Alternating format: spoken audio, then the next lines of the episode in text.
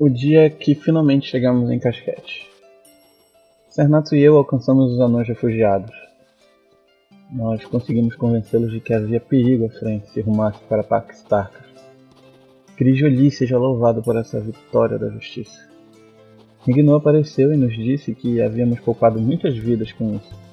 Acho muito interessante como os magos tendem a aparecer inesperadamente. Os segredos do universo eles guardam em seus papiros e livros. Certamente que o poder de ir de um lugar para o outro num instante. Eu fiquei muito preocupado com o fato de os refugiados estarem sendo seguidos. Fiquei sabendo disso porque Bri encontrou batedores dos anões perseguidores. Ele eliminou um. Sua bravura certamente extrapola seu diminuto tamanho. Nosso amigo sábio nos explicou que houve uma dissidência entre os anões e que isso levou toda uma casa de nobres e camponeses a sair de sua terra natal. Tentamos voltar para alertá-los de que estavam sendo seguidos, mas Gengenor disse que os anões já estavam cientes.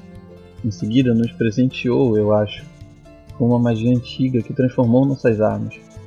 Todos nós, os portadores, inclusive meu Rock, que descobrimos ser também um portador, tivemos acesso a estas armas mágicas a mim coube a rasgo oceano, uma linda espada azul. Lembrei-me dos olhos de Marne, profundos e misteriosos como o oceano, ambiguamente capazes de doçura e fúria, como o mar. Lembro de como ela nos protegeu de Ibrum quando seus poderes não eram tão grandes.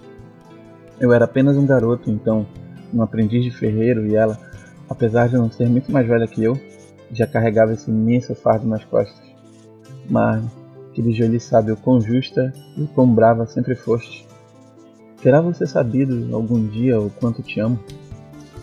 Penso em todas as chances que tive de te contar, mas meus votos me obrigavam a me afastar. Quando finalmente terminei meu serviço obrigatório como aprendiz de cavaleiro, poderia falar abertamente de todo esse sentimento que me transborda. Você desapareceu, mas agora eu poderei salvá-la.